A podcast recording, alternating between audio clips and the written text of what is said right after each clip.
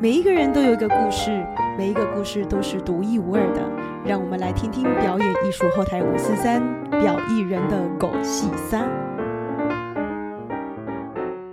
各位听众朋友，大家好，欢迎收听表演艺术后台五四三，我是谢淑文。今天我们所请到的特别来宾是旧世爱乐行政总监蔡佩一，蔡老师好。各位朋友，大家好。对于艺术行政这一个部分啊，我们这个节目还没有访问过任何一个人。那今天呢，我们请到这位艺术行政专家，我们先来讲讲看他的丰功伟业有哪一些呢？例如台北爱乐啊，室内及管弦乐团行政主任，然后他还担任过国家交响乐团企划经理，还有音乐总监吕少佳指派的特别助理，还有呢，他还担任过台北市立国乐团演奏组的组长，以及弯声乐团的。执行长，那现在就是旧世爱乐的管弦乐团的行政总监。哎，我有一个问题，什么是台北市立国乐团的演奏组组长？呃，演奏组组长他在管理的当然就是所谓的团员这一部分。好，团员的初学习，你要安排团员在乐团排练的时间、音乐会的安排。那乐团整个乐季的节目，其实也是由演奏组组长来做一个规划。比如说每一个礼拜就要一场，或怎么样的一个频率上要安排音乐会，然后必须要先去申请档期，把档期安排。下来，再跟团长、跟指挥去规划每一场节目，希望邀请的音乐家以及曲目的安排，所以就要开始联络国内或国外或中国的音乐家 安排档期。那包括怎么促成他们来台的所有相关证件、机票、住宿这些的安排。所以，其实演奏组组长在做的，当然就是管理演奏组的团员以及音乐会所需要的所有大小事情的一个规划。好厉害！我看你重要的经历还有二零零四亚太传统艺术节节目执行、企划跟编辑，然后三十天约三百场演出啊，还有客家艺术节二零零四的文建会基层巡演艺术节，都是音乐节、艺术节，很厉害耶。那做音乐节跟一般的节目或者是团体的管理有什么不一样啊？呃，通常这种音乐节，它比较像就是采取政府标案的方式，就是说你提出针对这个艺术节，你依据主办单位他需要的一个构想，你去策划节目，去策划呃，你觉得可以跟这个主题相关的团队的邀请，然后你怎么样把节目排列出来。好，那如果很幸运的诶获得了这个能够呃执行这个艺术节的活动的时候，你当然就开始细部从文宣品的设计，然后跟所有邀请的团队开始敲定所有的排练计划，好，以及来比如说亚太传统艺术节是在宜兰的国立传统艺术中心，所以表示你邀请的团队全部都是从台湾各地过来，所以他的交通怎么安排？他有没有乐器车？有没有道具车？然后呢，在场内要安排几天的演出，是不是涉及到住宿、吃饭这些？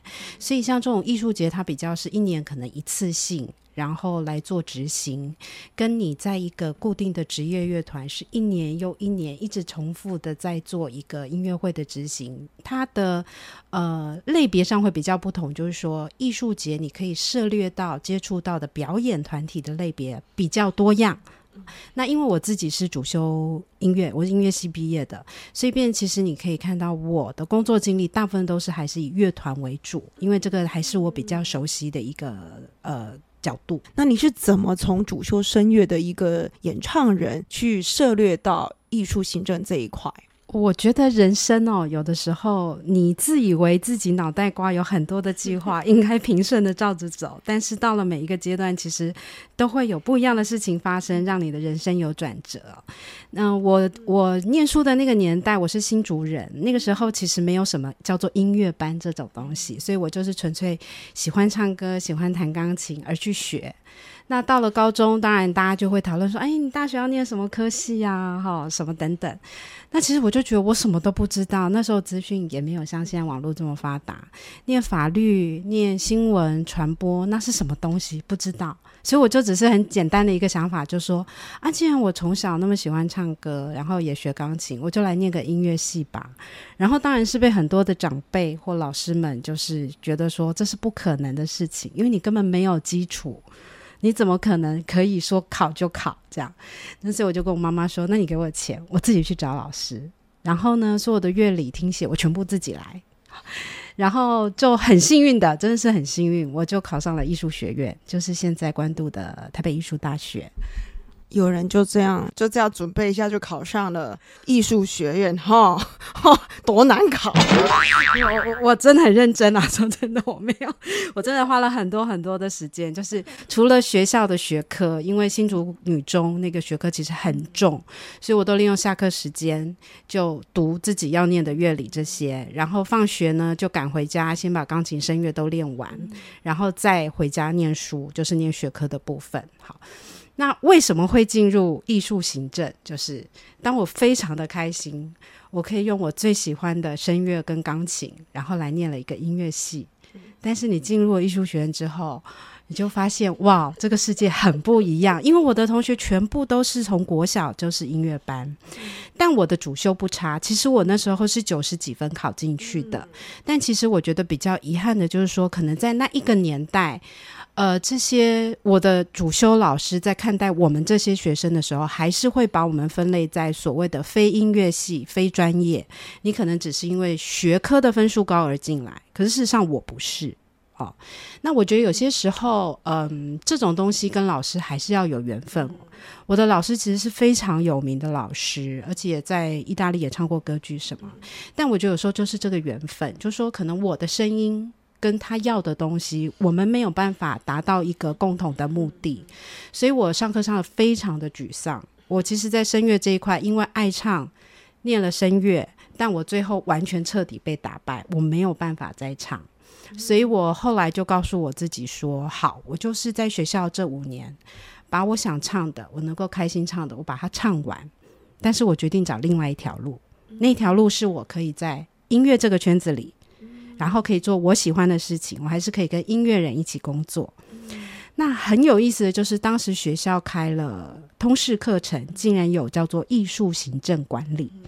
那我们那时候其实不知道这是什么东西，所以我就去修了课。然后很偶然的，图书馆发现了非常多的原文书，我就开始一本一本。哎，对不起，以前早期是可以去 copy 整本书，所以我真的去淡大那边 copy，把所有的原文书全部 copy，就开始读。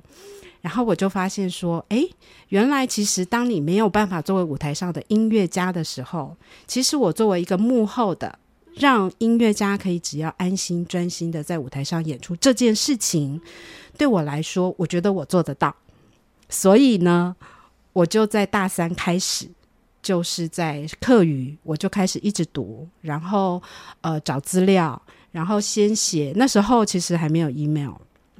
所以就手写信，然后去美国到处寄，看哪个学校有艺术行政的管理的东西，然后他们会把报名表寄过来，然后我再看我想念哪一所，所以关渡那边一毕业之后，你就直接去美国念书吗？是这样吗？哎，对，其实我在大四，呃，我们那时候是五年制，所以其实我在大五准备毕业音乐会的时候，我其实已经都在准备美国研究所的报名。哦，所以那时候，呃，当然有一些学校就会回信说，呃，可以让我接受面试这件事情。那结果就是看面试成不成功，就可不可以进去学校。嗯，那考什么？诶，当然，呃，申请资料部分当然就是都是 paper，就是你要写你自己的自传，然后你在学校曾经做过这一方面的经历什么。那我的面试，因为我没有办法飞去美国，因为其实经济上不太可能就这样飞去，所以我当时的条件就是，如果学校可以接受我用电话面试，其实就是口试了，看不到我，那我就参加。所以那时候电话口试大概有三到四所学校，那我住在学生宿舍。所以我半夜十二点前会先抢一台公共电话，然后买一千两千块的电话卡摆好，然后呢，我就开始就可以看到一个女生半夜站在公共电话前面一直讲英文，在做考试。对，真的，你看那个年代，我记得我们就住，我们也没有手机啊，住宿舍都是那个宿舍的电话，然后只能排队打公共电话。我想起来了。然后你就很怕在考试的过程中，万一那个卡来不及换断掉怎么办？我就考不上了。所以那时候很幸运，是有三所学校，就是基本上在电话里面就已经跟我说，我可以录取啊。然后当然就变成是我在挑地区了。那我最后选择了费城的 Drexel University。那教授给我的条件是说，如果我愿意进去上半年的语言学校，因为其实还是希望英文要补强，虽然我的所有托福成绩都够。第二个就是他希望我去补修大学一年级的基础会计，因为这个东西对一个艺术行政管理者来说非常重要，所以对我来说这是很好的机会。再者呢，他们只要去念书的国外学生。他一定会协助安排到相关的表演艺术团体里面去实习，当然是没有工没有费用，可是你就有经验，白天去上班实习，晚上才上研究所的课。然后我也考虑到费城有很有名的交响乐团，我去纽约也很近，所以我最后就选择了去费城念书。所以大学一毕业是马上就飞过去了。那艺术行政都在做什么？好，我们想象一下你在。一场音乐会里面，我们就以是最简单的独奏会来说，音乐家站在舞台上做演出。可是要怎么促成这个音乐会？它的场地可能要在一年或一年半之前就要先做申请。那这个申请呢，你就必须要写计划书，让评审跟场馆知道说，好，我要办这场音乐会，会由谁来做演出？我的曲目安排是什么？那我为什么要安排这样的节目？我的节目诶理念上是什么？我要陈述的是什么？那当你场地定了，就要进行签约。好，然后后续呢就要开始设计文宣。那场馆本身呢有很多的资料要填，大大小小资料，就是比如说你的音乐家，你的每一首演出曲目是什么，曲长是什么，迟到观众从哪里进场，然后呢有没有什么特殊的安排，要借多少支谱架、椅子，然后要不要麦克风？好，那文宣的部分就是你要做海报。D.M. 节目单，那你要找设计师，然后全部要一直校稿到节目资讯都是正确的，该上的票价有没有上，人家赞助我钱，我没有把他的 logo 摆对地方，这些等等。好，然后呢，卖票。你就要跟售票系统签约，因为你要委托他帮你售票。这个在现在很方便。我们早期我刚从美国回来的时候，只能去自己设计票样去印票，然后拿着票呢去那个县市的税捐处。好，开始盖章检查，检查完呢再分票，有几个票点，然后拜托他帮你卖票，收几张票，然后时间到再去收款。那现在其实全部都电脑化，大家线上手机就可以买。然后呢，你音乐会前你要跟场馆确认所有的执行细节，呃，我音乐家几点进来，我几点会有人。帮弄舞台，那我前台会卖节目单吗？会不会有签名会？有没有卖东西？你有没有发票可以开？那后台音乐家的便当准备了没？有没有水？要什么什么这样？然后包括如果你今天是接待国外音乐家，那又是更多故事可以讲，讲一点，讲一点。嗯，好，我我其实接待国外音乐家最多最多的。回忆大概都是在国家交响乐团，因为毕竟是一个这么好的国家级的乐团，其实真的可以接触到非常多国际级的音乐家。那我有一次接待是 m i s k y 大家都知道非常有名的大提琴演奏家。那 m i s k y 那一趟来台湾，其实是他自己的亚洲行，所以可能到这个城市是跟交响乐团合作，到某个城市是他自己的独奏会，所以他当时是带着女儿，他的钢琴伴奏跟他一起旅行。那我记得要离台那一天，哦，我送他到机场，那他也很客气，他就说：“哎，我就直接离开就好，他自己进去 check in。”那我就想说，其实真的没有差那个时间，我还是看着音乐家进海关，这样比较安心。所以，我们到了 check in 柜台，那地勤小姐就说：“先生，没有你的机票。”那那音乐家就赶快把电脑打开来，就他订错日期。他把定飞日本的日期定到他到台湾的那一天。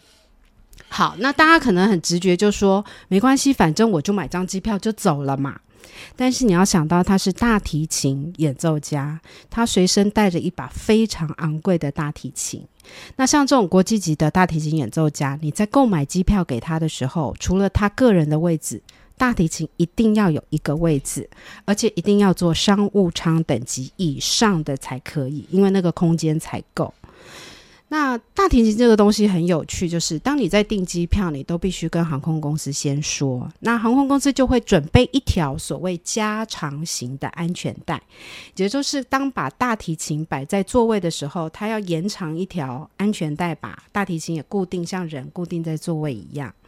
那因为你这种现场立即性的购票，会有一个问题，就是你只能买台湾的航空公司的机票。我为什么这么说呢？比方说，如果今天音乐家想做国泰航空，那国泰是香港的公司，那它的这条加长型的安全带就必须从它的 base，也就是香港寄过来。哦，那大家可能会想说，这种事情怎么可能？在世界各国这么多地方都有航空站，都有，怎么可能为了那一条？那其实它是一个安全程序上的问题，因为它必须被事先申请。所以当然陪他走了很多家航空公司的柜台，最后还是没有办法，只能坐回我们台湾的航空公司，因为这条加长的安全带才能够在台湾直接就有来处理。那当然抵达日本的航空公诶航空站就跟他原本预计的不一样，所以紧急联络日本那边的经纪人，赶快派车到另外一个。航空站去等他，然后赶算时间，要来得及他当天飞到的独走会，好惊恐。所以其实呢，艺术行政这真的是很考验应变能力，还有耐力，还有是不是够细心的一个行业，是吧？我觉得，但因为我自己不是一个很天马行空的人，其实我脑筋比较硬，那东西比较死板。那我就发现说，其实在这个艺术行政的所谓，其实我比较偏，我应该这样讲，我比较偏企划节目的一个专业。因为其实，在艺术行政里面，你除了节目企划、接待音乐家之外，其实还有行销，就是说你要怎么做活动哈？你在呃文宣上面要写什么样的文字 slogan，吸引人家来买票，那其实又是另外一个专业。再来还有一个专业是票务，处理票这件事情。那做节目计划这一块，就是说你必须脑袋瓜随时清楚知道哪一件事情要做哪一个，然后必须要预想到未来可能会发生的事情。如果发生那个状况，我可以怎么处理？那也有音乐家，比如说来到台湾，他踏进你帮他安排的饭店不满意，那你其实手上就必须其实都不能有一家。名单而已，所以都必须赶快联络什么？那当然不是说你要联络，你要让他换就可以换。其实还是必须看你待的单位，他有没有那个弹性，可以让音乐家换他想要住的饭店。比方说这样，他在经费预算上有没有？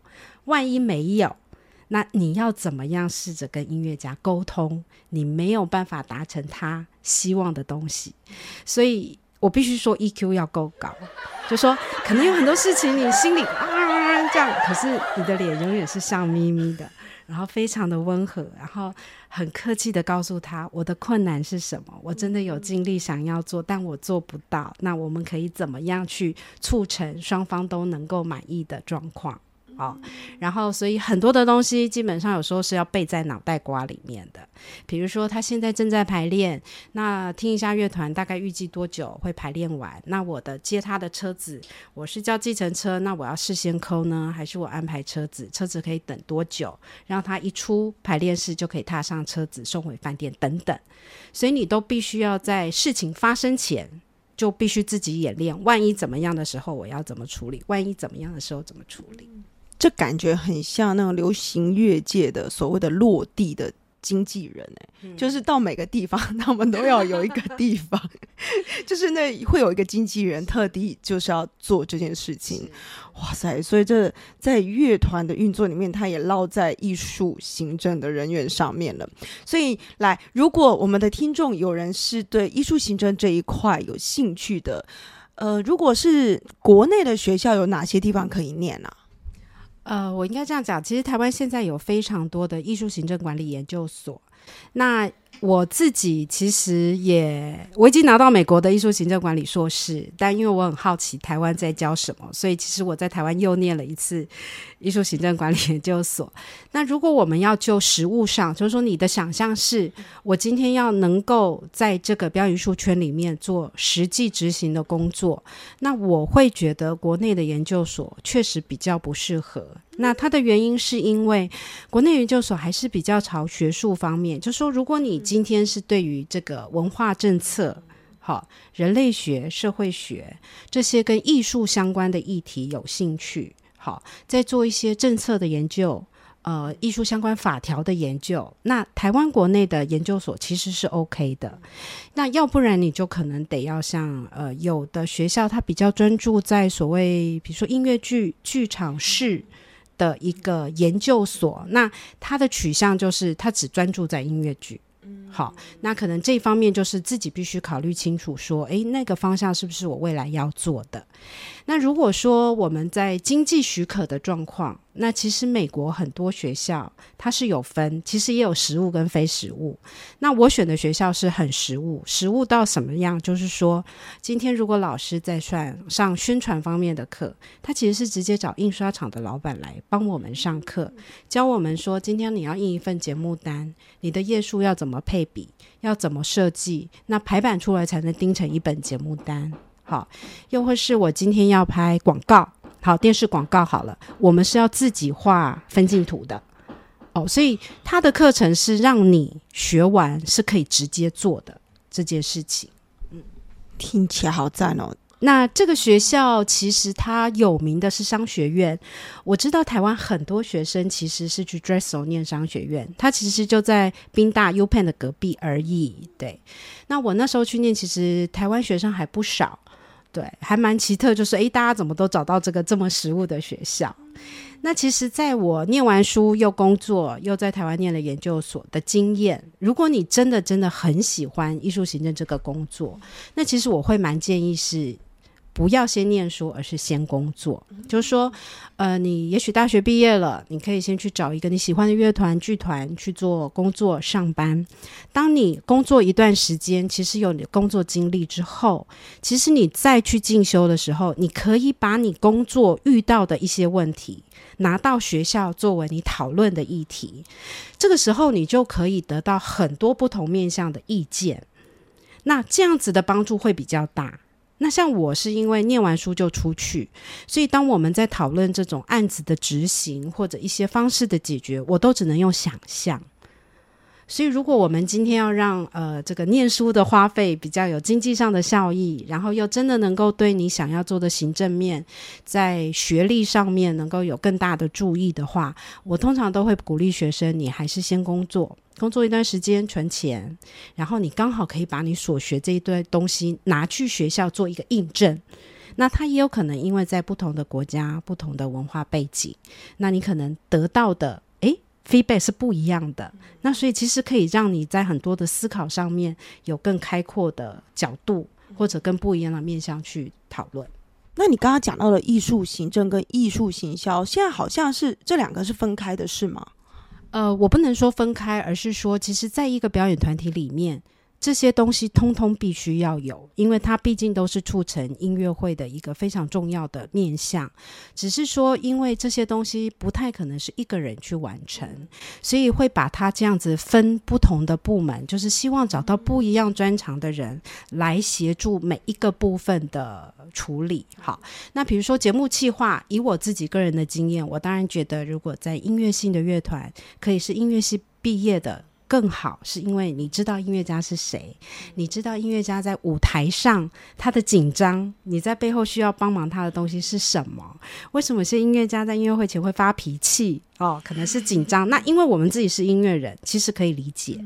那如果像行销，我觉得有些就很需要那种文字高手。很有创意，那当然他必须要对音乐很热情。那其实这样子的人可以带来很多不一样的观点，跟自己同样是音乐人会一直死死的钻在。哎，我觉得我就懂这个曲子，为什么你们都听不懂？